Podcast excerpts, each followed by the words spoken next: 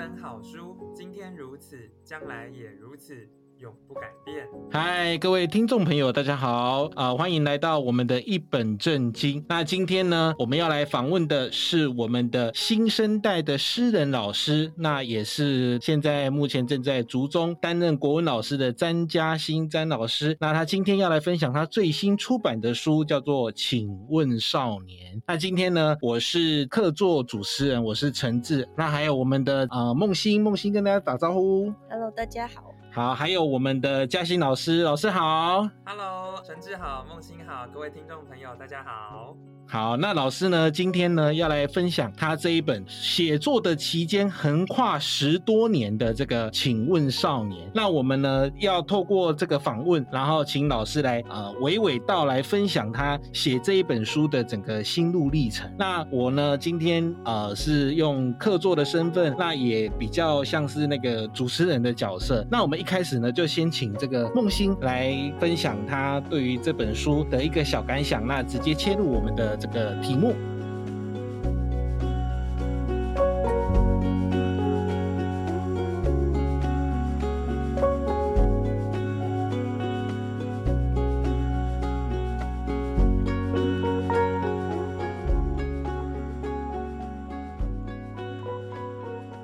想象一个口香糖、一只苍蝇能够写一篇文章吗？要对周遭事物有多留心或者多强的观察力，才能从细微的事物中去寄情并抒发出一篇文章呢？请问少年总共有六集，他收录了老师学生时期到步入社会的作品，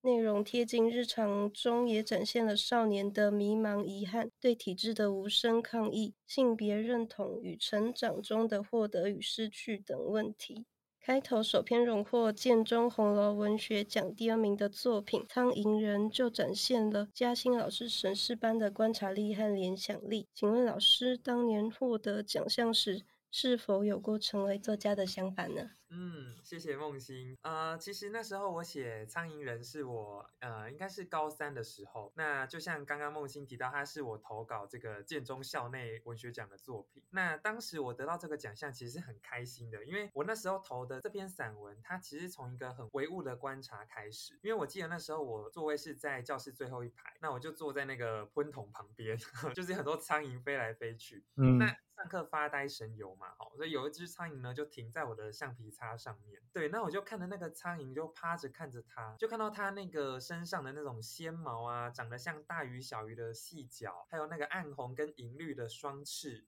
分支黑色的细条纹，我就觉得哇，我好像变成了它。因为我们知道苍蝇的这个眼睛有很多个复眼，我看着它，它也看着我，所以我就会有一种。投射，那那时候又在一个升学主义这个高压考试的这个背景啊，哈，所以我就想象说自己是一只苍蝇，那会在这个城南，哈，台北城南有一段怎样的旅行呢？或是一段怎样的思辨呢？哈，所以里面，呃，这篇作为请问少年的第一篇，我其实是想带领读者。重新回到属于你自己的高中的那种时光，嗯，呃，每一位都走过高中时期、青春期，有很相似的地方，但也有很独特的地方。好，那我想青春期都会有一种反抗性吧，好，叛逆性，或者说你对于这个世界呢，会有种嗤之以鼻的感觉。好，那我觉得这种感觉呢，我现在已经写不出来了，而且我现在变成老师。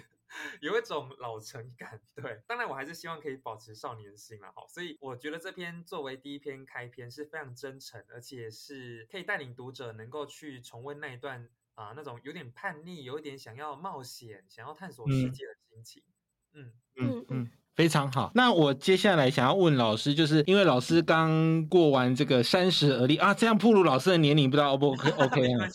哦，暴露 这个年龄哦，没关系哈，好女女生比较有关系哈，因为老师刚过了这个三十岁，然后就出版了这一本书叫《请问少年》。那其实如果你有把这本书看完的话，你会发现说，其实整本书的写作的那个期间是长达十多年，从老师高中时期，然后到现在变成国文老师的期间，那。有很多像我知道的一些作家，他们会觉得说，回过头去看那些年少时期写的作品，好像会有点青涩，甚至他们会讲一句话叫做“想要毁其少作”这样子。所以，呃，我不知道老师对于你现在看过往的这些文章当中啊、你自己会有什么样的那种感受？因为老师刚刚你也有提到说，呃，现在如果要让你去写类似像苍蝇人的那种文章，你大概是写不出来的。然后因为这整个写作的期间拉这么长，那也经过老师的这个整个青春啊，还有年少的这个阶段，不知道老师如果换我想要问你的话，请问少年，那我想要问老师，你要如何定义青春还有年少这一个？因为我这本书呢，当时出版，我就想说，它作为我一个个人成长的好青春成长散文集，那我就很想要把“少年”这个词当成书名，因为我觉得“少年”这个意象呢，它非常的充满了各种可能，希望、光亮，也有挫伤，也会有各种的呃坎坷要走嘛，哈，然后很多心事，所以我觉得这本书横跨了十三年，哈，因为我后来发现我在作品系年的时候，最早写的好像是二零一零年的文章，对，那其实当当时我在出版，我也有纠结过，说天哪，我要不要把这个自己 的作文这种小作文放进来？那那时候编辑跟我讨论说，不用担心那么多，因为它就是你的写作，你的文学。那、嗯呃、我当时编排的时候，我也想说，好，那我就从建中时期、台大时期，然后一路排到我现在第六级国文老师的身份。嗯、当时这样子的排也有一个效果，就是说，呃，因为第一篇《苍蝇人》嘛，它是一个从教室开场的一个情境。那最后一集呢是老师嘛，哈，所以他也是在教室里面，嗯、只是少年呢从台下走到台上了，那转换了一个身份。而且我现在也面对的是少年们，因为我在新竹高中任教。对，那最后一篇我说的是永恒回荡的钟声。好，那我就在那篇我有写到说，我希望这个教育的钟声啊，这个美好的青春的钟声啊，永远不要停止。它就像是一代代的这个新生命，哈，走过了青春期。那我现在身为老师，我陪伴一代代的这个青春的孩子们走过，我觉得这是一个非常美丽的事情。对，那这当然也可以谈到，就是呃，我对于教师还有创作者身份的啊、呃、一些拿捏的问题。嗯嗯嗯、会。好，那想要问老师，因为其实不管是今天的访问，或者是在其他的访问，大家应该都知道，或者是平常读一些老师的作品，应该介绍都知道，说老师是当年是建中第一名毕业的哈，哇，这个是非常非常厉害哈。我比较好奇的是，你当年推甄的那个志愿就是锁定台大中文系这样子，因为我想说，如果你既然是名校第一名毕业，然后应该是有很多选择，所以呃，你就一心一意的就。只选择了台大中文系，那我想这应该会跟家人哦发生一些争执，或者是我们常说的家庭革命这样。所以，呃，我想要问老师的就是说，你为什么会这么喜欢文学？我想一定是你从小到大的那个生命的历程当中，一定有哪一个 moment，哪一个点，然后来引起你喜欢文学的这个契机。所以，我想问老师的就是说，是什么样的契机？什么样的时机，然后呃诱发你这个文学启蒙，然后让你一路都一心一意的想往文学这条路走。嗯，好，谢谢陈志。其实我那时候小时候，应该回溯到最早期的时候，我是在国小四年级就有参加一个叫，因为我是北投国小，他那时候因为半天我爸妈还在菜市场做生意，还没办法接我回家，嗯，那他们就帮我报名了下午的这个学校的客服班。那那时候就有老师们开课嘛，我就报了两个，一个是快乐学数学，一个是。快乐学作文，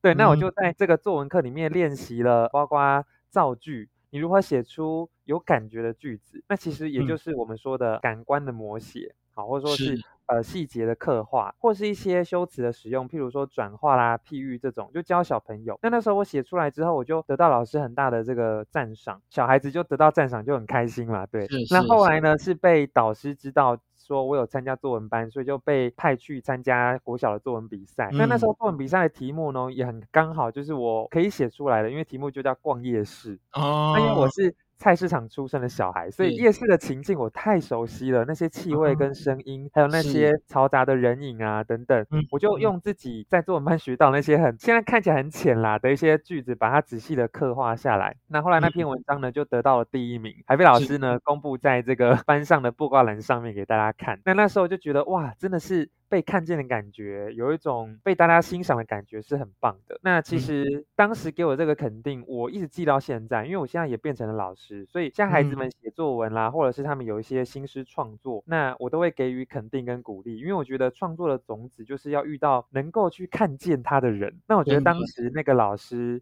看到了我。那等到我上了国中，我也参加了校刊社，对，有一些文字编辑的经验。嗯、那呃，上了国中也是参加作文比赛的选手。那那时候的比赛就比较严格，因为要代表学校去参加那个台北市的竞赛这样子。嗯，所以。做了非常多的训练，包括你要背很多名言佳句啊，你要写很多考古题啊，或者说你的那个段落架构啊，吼，你要怎么排，其实内心都会有一套棋谱。哦，我们说作文比赛的选手应该内心都有一套棋谱。那到了高中之后呢，也是在参加作文比赛，就是因为比赛这样子训练上来，然后加上我自己也算很认真，我对自我要求很高，所以老师讲的我都有做，比赛就会得到好成绩。那后来呢，也是因为从这种肯定当中，我发现，呃，我们在训练的时候都会需要阅读更多的作品。我就开启了一个自己的阅读的世界，好，那所以呃，我在这个文学的领域里面，我觉得获得很大的喜悦跟肯定。那后来呢，就想说，我想再探索这个文学更多的呃美好，所以我就决定要报考中文系。嗯，那其实当时呢，因为我只想考台大的原因是很单纯啦，因为大家都想去台大看看，而且我觉得台大也是很令我向往的一所学校，因为我读那个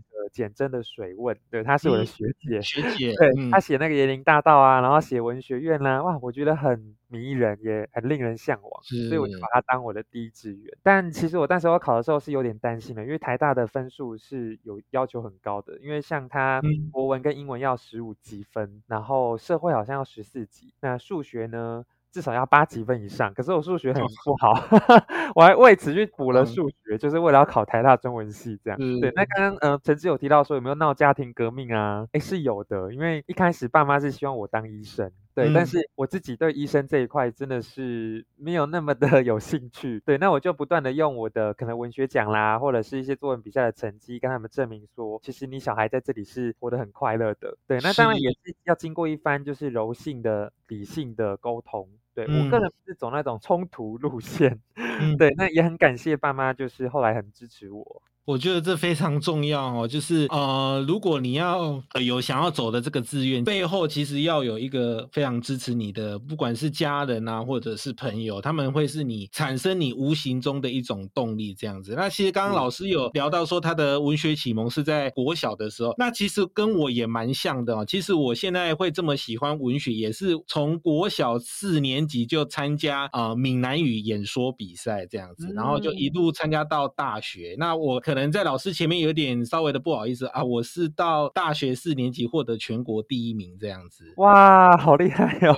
所以我也是一路走来就是无师自通，然后就是老师平常指导好像也也没有说很专业的指导，反正就是稿子写一写，然后再去啊、呃、念给他听，然后他觉得说哦有顺有很可以，然后就 OK 了，我就这样去比赛。然后那时候也是懵懵懂懂，也是老师就说啊那个陈志平常讲台语比较厉害，比较练邓啊，不然你就去。参加就好了。那我们也是，就是呃，学生嘛，就是哦，老师说叫我做什么啊，我就去做什么这样子。然后我就这样一路参加。不过我回想一下，我在参加闽南语演说之前，我其实是参加那个呃写字，也是写书法的那个比赛。哦、但因为写书法必须要很强烈的个人风格，所以我几乎好像每次参加都没有得什么奖，所以我后来就放弃了，我就转战闽南语演说这样子。是哦，好厉害哦。嗯，没有没有没有没有，不敢当不敢当。好，那我们进行下一个这个议题。好其实老师。出版的第一本书不是我们的《请问少年》哦。如果你是老师的忠实粉丝的话，应该都知道，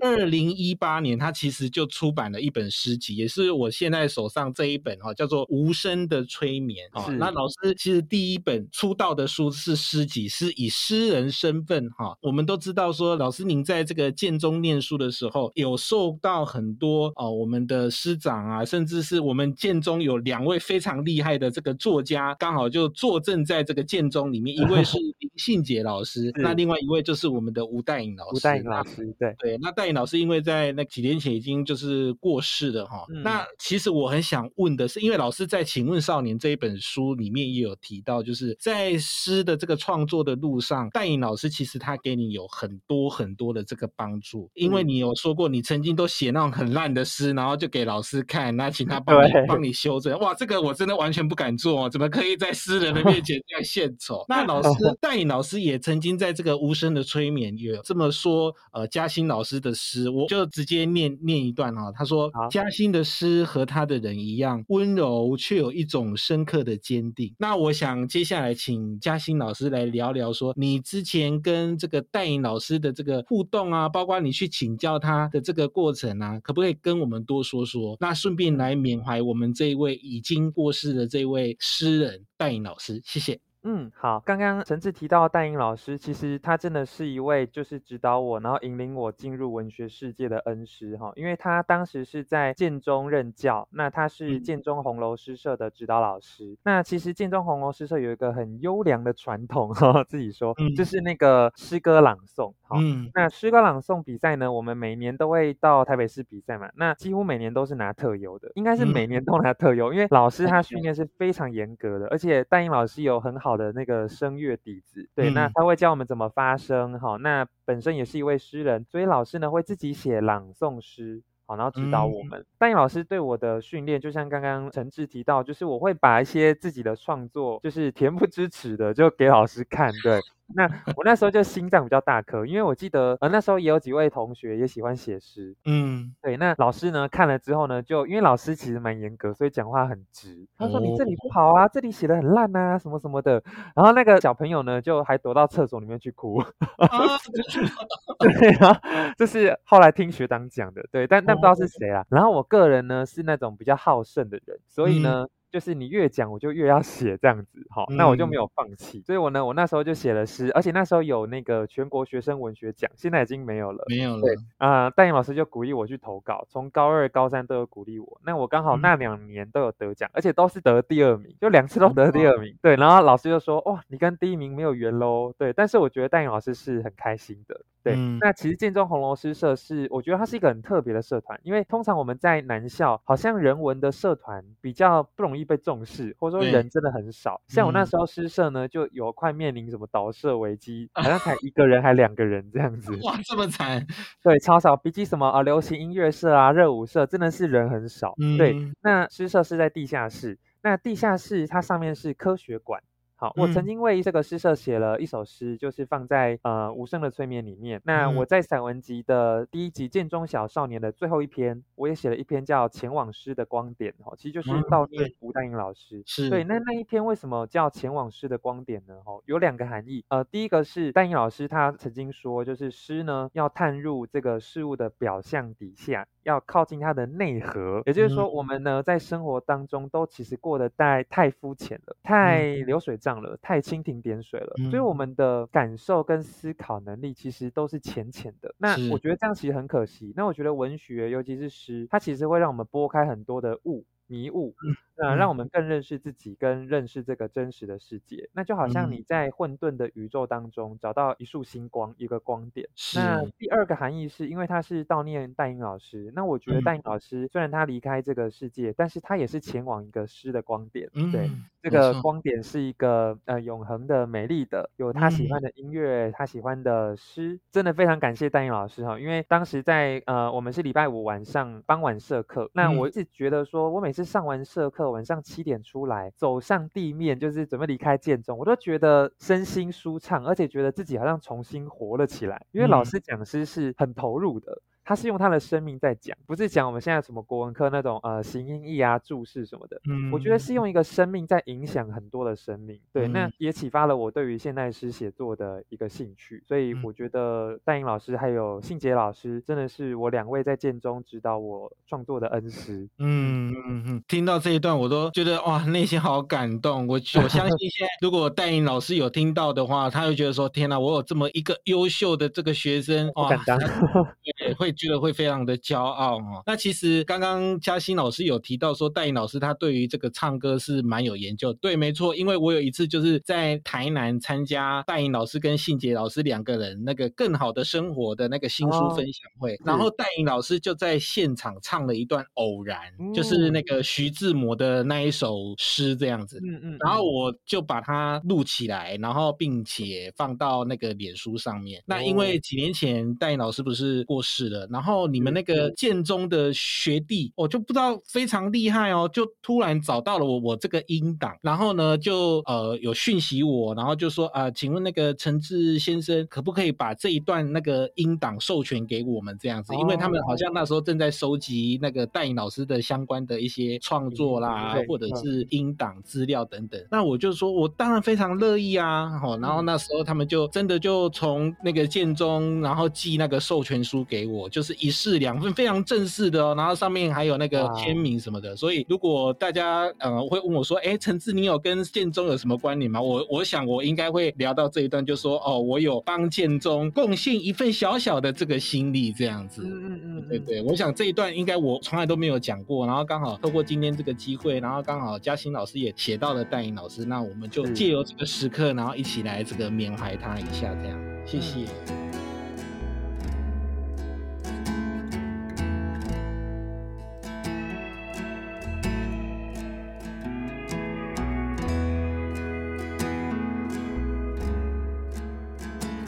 觉得那个创作者他们就是因为感受力很强，所以可以写出很多好的作品。那要是感受到太多的情绪，那没有办法调节的话，那要怎么办？或者那老师会不会有这个问题？就是会很容易受到一些周遭的影响。这样嗯。了解，就是创作跟内心的那个情绪悸动，我觉得是很有关联的哈。因为像呃，不管是透过阅读，因为我觉得一个好的文章，我如果读到好的文章，我会激起我创作的冲动，我会觉得哇，它跟我有一种连结。那我觉得创作的确是要有一些情绪在，就是你才能够抒怀嘛，才能够抒发你的感情。但是呢，你当你情绪太浓烈或是太狂暴的时候，你其实是写不出好的文字的。它比较像是一种情绪的抒发而已，但是它。它没有文字的那种艺术性，或者是说一些设计在里面，就是我会觉得一些文字你还是要流畅的表达，但是在那个事件当下，应该是写不出来的。我举个例子，比如说我在这本书《请问少年》第四集里面，他写的是我初恋的故事，而且是已经分手的一个悲伤的故事，这样子。那这件事初恋已经距离现在有快应该是五年了，嗯二零一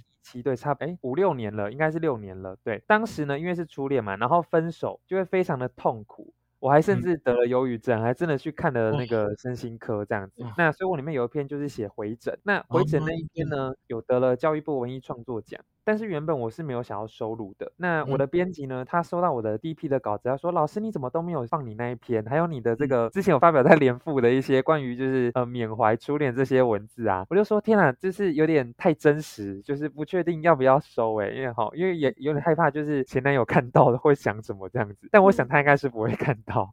对，后来呢，跟编辑讨论之后呢，就决定说好，我还是要把它收进去，因为它是我成长很真实的一部分。那这本书作为个人的成长史以及青春书写，我觉得少了这一块，好像好像就不是那么的立体，而且好像也没有什么味道。嗯，对，纵使它是，我觉得第四集是整本书偏忧伤、比较晦暗的一集。对，但是我个人的一个特性是，我觉得也是我的气质，我会把这些坎坷的、挫败的，我会尽量把它透过文字的梳理。让它变得有意义，然后有美感，我也我也是希望是这样子，所以在那一篇的处理上面。当然，读者读到可能会觉得，哦，天呐，很很幽微的，然后很无力的那种感觉。我想每一个，如果你是有分手过经验的人，应该都会有一些共鸣在那一章里面。那其实那一章的大部分的文字呢，哦，除了第一篇，第一篇叫小 D，A B C D 的 D，就是我前任的那个小绰号。虽然现在讲好像有点小害羞，因为很久没叫这个名字。对，那那一篇呢是在二零一七年写的，我还记得那时候是李时庸还在那个幼师文艺当主编的时候，在邀稿。我那时候写，我记得这。这篇是非常的雀跃，而且非常开心，因为热恋期写。那因为我们，我记得那一篇是跟他相处了差不多四次，可能约会四次碰面，我把它集结成一篇散文。那我是有点用那种意识流的方式跳接场景，因为当然是有杂志有字数限制的关系。可是呢，在那一篇之后的篇章，就是二零二零年写的，就是隔了三年之后，我分手后，我才能写得出来。我当下完全是这三年之间，我是没办法创作的关于感情这个题材。对。因为我觉得太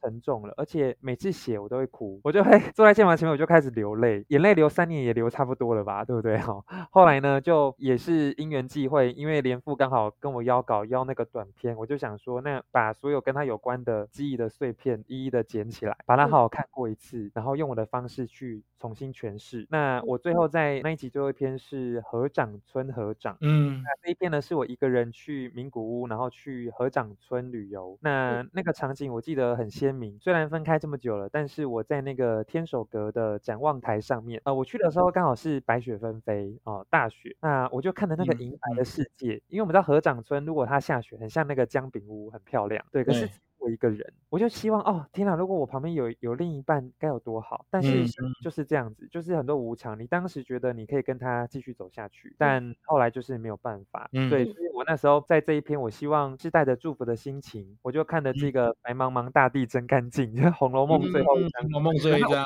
有一种悟道的感觉吧。因为情而悟，所以我那一集叫情悟。好，就是我希望是因情而沉沦或陷溺，我希望它有一种超脱的对升华的可能。对，那我就看着那个白茫茫的大地呢，我就合掌，那边叫合掌村合掌，我也合掌。对，那祝福自己也祝福对方，希望在这个曾经走过的道路上啊，我们很认真而且很用力的，对，因为初恋嘛，不知道拿捏那个力道，这样子爱过了对方。那我也希望彼此在未来都能够有美好的。感情，那也能够在这段感情中学习到属于自己的功课。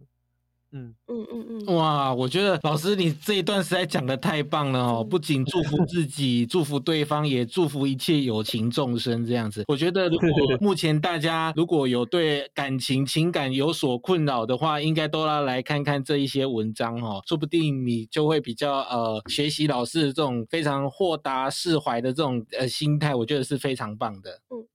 在宣字启事中，就是老师有写下那一段话是“宣字笔致，笔画方止，而我心思迂曲”。那从老师其他的访问和大学后的作品，可以看到老师对自己非常坦然。想知道老师从迂曲到现在是什么影响你呢？就是如何鼓励和你有同样困境的少年？诶，那在回答之前，就是老师要不要稍微解释一下，就是欲去用在这里有没有其他更深的含义？因为如果我自己解读的话，就是感觉是有所顾忌，所以没有办法很直接去表明的一种感情吗？那老师要详细再说说看。嗯、对对，其实嗯、呃，您的说法是对的，就是迂曲这个词，它就是不直嘛，它就是很多坎坷的，或者说很多细节纠结的缠绕在一起的这种心事。对，那这一篇呢，其实我觉得是这本散文集里面。很有诗意的一篇，它短短的，但是我用了一些隐喻，还是说留白的技巧。那这边是什么故事呢？这篇其实应该是这本散文集最后收录进来的一篇。嗯，对，它是我交稿之后，自由时报副刊编辑子平跟我邀稿，那我就想说写再补一则高中记事。嗯，那这一则其实也是我没有料想会写出来的，因为它也是一个跟感情有关的小故事。嗯，那它应该算是暗恋吧？对，因为我读的是建中，我就暗恋我们班上一个男同学。对，但是呢，他。不是喜欢男生的，他是喜欢女生的。嗯，可是他就没有接受到我的我的那种心意，而且我当时也没有很很敢去释放我的就是喜欢他的感觉，所以一个人就闷闷的嘛，然后就想说天哪，怎么会有这种心动的感觉？但又会怀疑自己喜欢别人的感觉。嗯，那这个故事就是简单跟这个听众朋友们说一下，就是那时候呢，我们高一升高二不是会分组嘛，文组理组这样。嗯，对，那时候我是选文组，那因为刚分班，所以都不认识彼此嘛。对，但是我却清楚记得我刚进那个二零七的教室，我是坐在靠窗的第二排的左边的位置的最后一个，哇，非常清楚哦。然后他是坐在。对，超清楚，他是坐在靠窗，就粘着窗户的最后一个。嗯，但是我的最后一个是比他再多后面一个座位，所以等于说他就是在我左前方四十五度角的位置。哦、嗯，对。那我呢，就是看到这个男生，他是他的制服非常的干净平整，折线分明，而且他穿的鞋子我至今都记得，是一个红色 Vans 的滑板鞋。哇，还穿一个白色的短袜。对，那那他的手表是黑色会发亮那种很有质感的，而且手机还是金色的。我想说，天哪，这个男生。是咱是有钱人，是不是？对，他讲话也非常的幽默，好，然后他的那个后脑勺的那个发线呢，剃得很干净，感觉是一个会打理自己的男生。你看，我就呃这样讲出来，就好像有 外貌协会有没有？对。反正就是有被吸引到，嗯，那就觉得哎，怎么每次看到他或是跟他讲话，我就发现心跳有加快的感觉。后来才发现这好像就是心动的感觉吧，这样。嗯，那有一个事件，就是因为开学老师要叫我们教室布置嘛，对。那我们后面的布告栏呢，老师就说张嘉欣你去写字，好，那我就从柜子里面翻翻找找，就找了这个学长生日蛋糕留下来的那个白色的圆盘，嗯，对。那我就拿着那个 POP 麦克笔在上面写字，嗯，我也忘了我写了什么字，嗯。那为什么这篇叫寻字启事呢？好，因为我记得我那时候写到一个车部的字，对，车子的车，嗯，我暗恋的这个男同学呢，他的第三个名字叫做轩，嗯，就是车干车干轩。对，我写到一半的时候，他就突然靠过来，他就说：“哎，张嘉欣，你的字很漂亮哎。” 我就被夸奖，然后而且还是被暗恋的人夸奖，就整个哦沸腾起来，然后就突然突然麻掉这样子啊，他就他就走了，他也没有要看我，他就只是这样看我一下，然后就去打篮球。嗯，然后我就完全忘记，就是现在想起来，我完全忘记我当下写的那个车部的字原本要写什么，就是贴在布告栏上面。嗯，对，但是就是说他的这个“宣”字呢，因为冲击太强烈了，它完全覆盖了原本这个字。所以我就在这边里面写到说，到底是哪一辆车开这么快？原本那台车从字典里面跑走，我至今都找不到那台车，因为它就被我暗恋的人覆盖住了。嗯，而且哇，这个是一个很有诗意的一个联想。那我后来就是有有一些读者就回复我说，有可能是什么？有可能是辅导的辅啊，或者是作品集的那个集啊，好，有可能。反正我已经忘了，但是我只要记得这个人就好，因为他是我一个高中酸甜苦辣 交织的一个对象，这样。嗯嗯。对，很浪漫，我自己觉得。就是看完会觉得 有那种青春的一种浪漫的感觉。嗯，对。好，那我想问老师，就是因为我不知道这一句话是不是出自老师你讲的话，因为我有看到，就是说你有说过高中老师是全世界最棒的工作。对啊，是是我说的 吗哈，因为我 对是我说的。我现在自己也有在高中的这个社团上课，我自己也是老师，所以我听到这句话的时候，我有点哎哦，就有点呃 shock 一下，然后因为我。我自己的定义就，因为我上礼拜刚去听完陈玉轩老师，他也是另外一位高中老师，嗯、他有说彰化高中老师，对，他有说过，高中生呢是一个不稳定的变形体，哈、哦，他是这样形容 高中生的。那我自己就呃想一下，老师说，哎，老师怎么会觉得说，哎，高中老师是全世界最棒的这个工作？因为我想老师，因为你有带这个导生班，就是有当导师，我想你应该会面对很多不只是学。学生甚至是行政或者是家长等等的一些、嗯、呃拉里拉扎的问题。那我想要请老师就是跟我们分享说，你为什么会这么认为说高中老师是你觉得全世界最棒的工作？那因为我们都知道嘉欣老师你是国文老师，那现在我们都很强调一个就是阅读的素养。那你又是怎么培养你学生的这些语文能力啦，还有写作技巧等等？想要接下来请老师分享这一段，谢谢。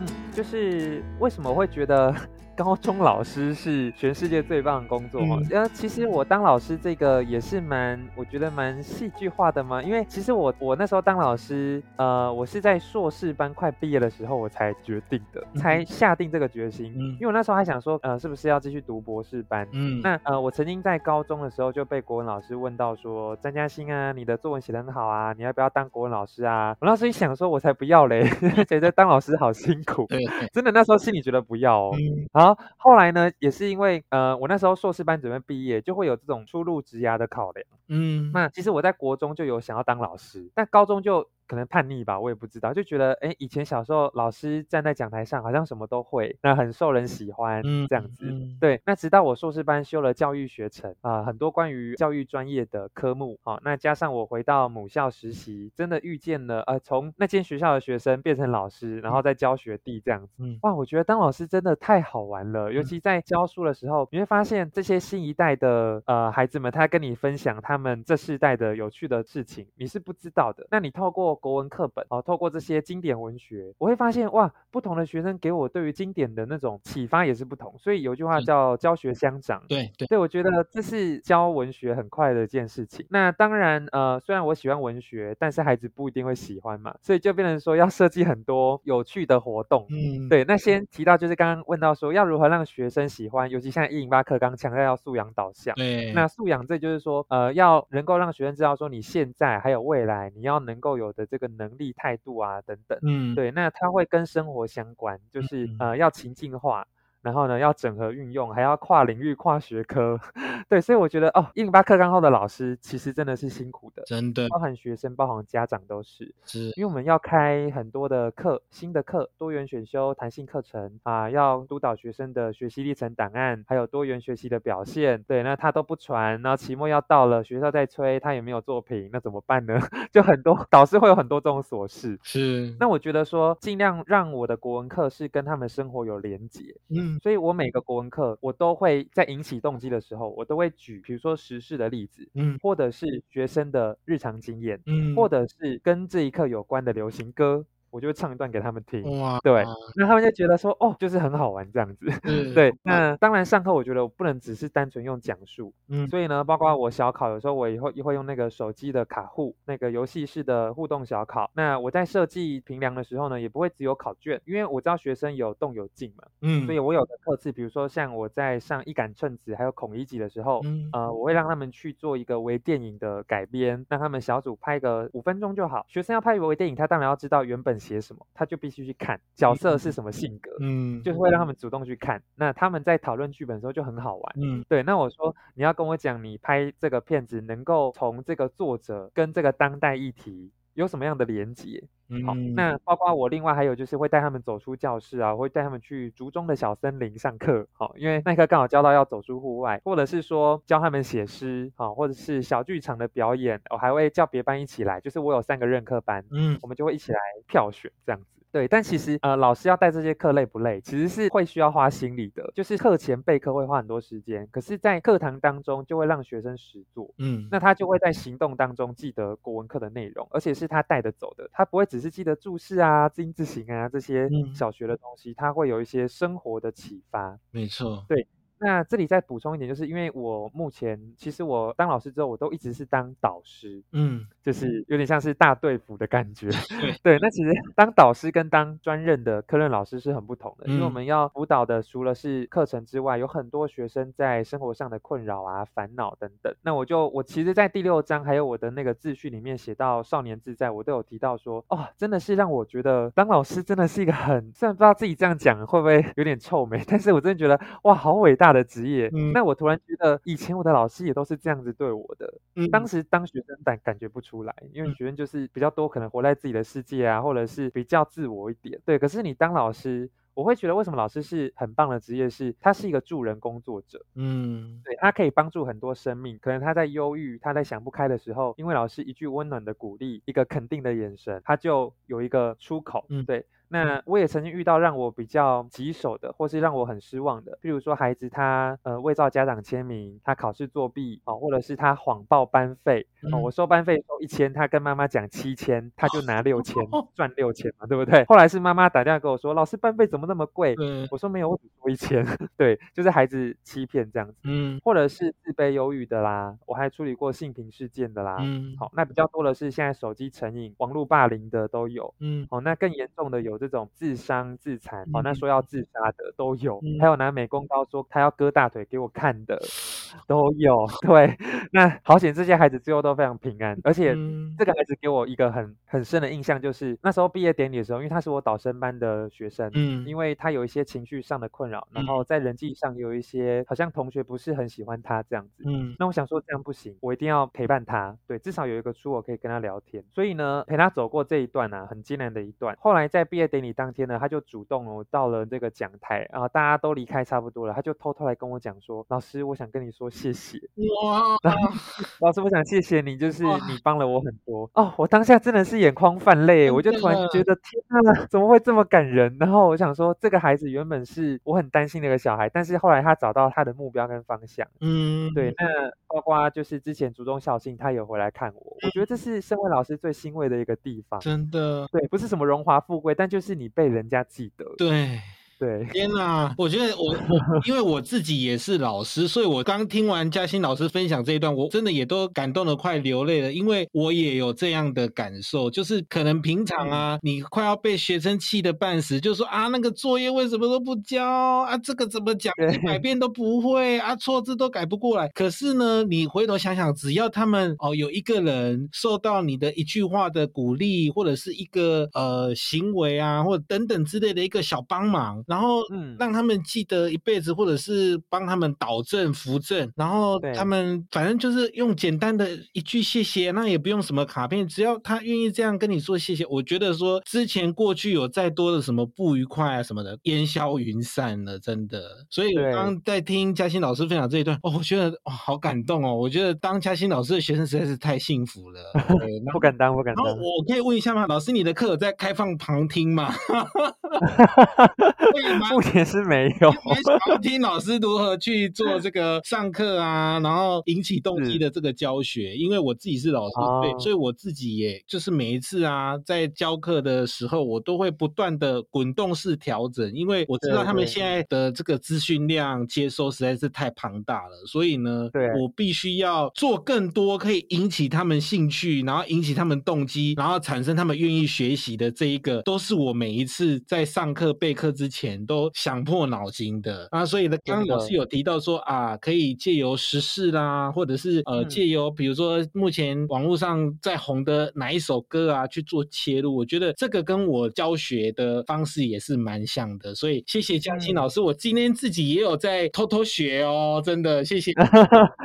不敢当，不敢当，对对对，好，诶、欸，老师虽然现在正值是老师嘛，那那未来会不会就是对自己作家的身份有期望，或是或是想要特别写什么作品呢？哦，其实这个我也我也在思考，因为之前就有人问我说，哎，老师，你是要在学校教书，那一般人对老师都有些所谓的刻板印象，对不对？你要讲的是正向的啦，或者是要有这个启发力的啦，或者是要做人家好榜样的。我不否认这些，而且我也觉得这个很必要，嗯，因为我很重视孩子们的品德教育。对，我觉得这个是很重要很重要的部分，因为我们现在都强调这个功名利禄有没有？你要考第一名，你要考到什么好的职位，然后未来好薪水、买房什么哦一堆。可是我跟他们讲说，文学并不是这样，文学是让你成为一个有故事的人，嗯。有情感的人，你能够同情共感，你能够理解人与人之间那一份幽微的心情，你能够体谅别人、体察别人的那种情绪，那你就会成为一个很有温暖、很有力量的人。嗯，对，我觉得这也是一个创作的特质，就是因为创作者他一定是心有所感，才会就是落笔为文嘛。好，那我觉得当老师，我的一个职责就是把作品鉴赏，让孩子知道。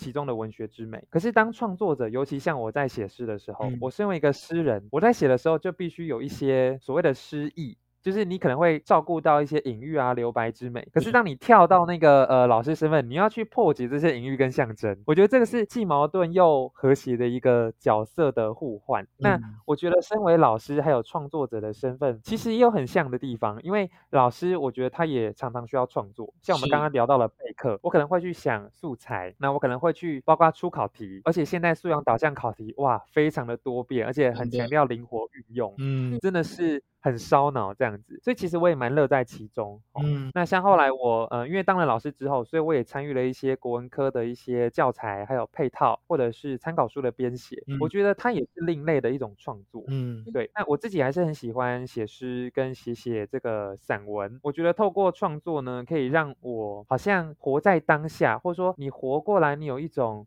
没有白过的感觉。嗯，对。那我也很感谢，就是读者们在读完《请问少年》给我很多的回馈，尤其在 青春期那一段，就哦引发很多的共鸣，因为里面写到有很多时代眼泪，包括脸书刚开始的时候还有开心农场在偷菜啦，然后呢。那个阿公还办了脸书啊，就吓我一跳，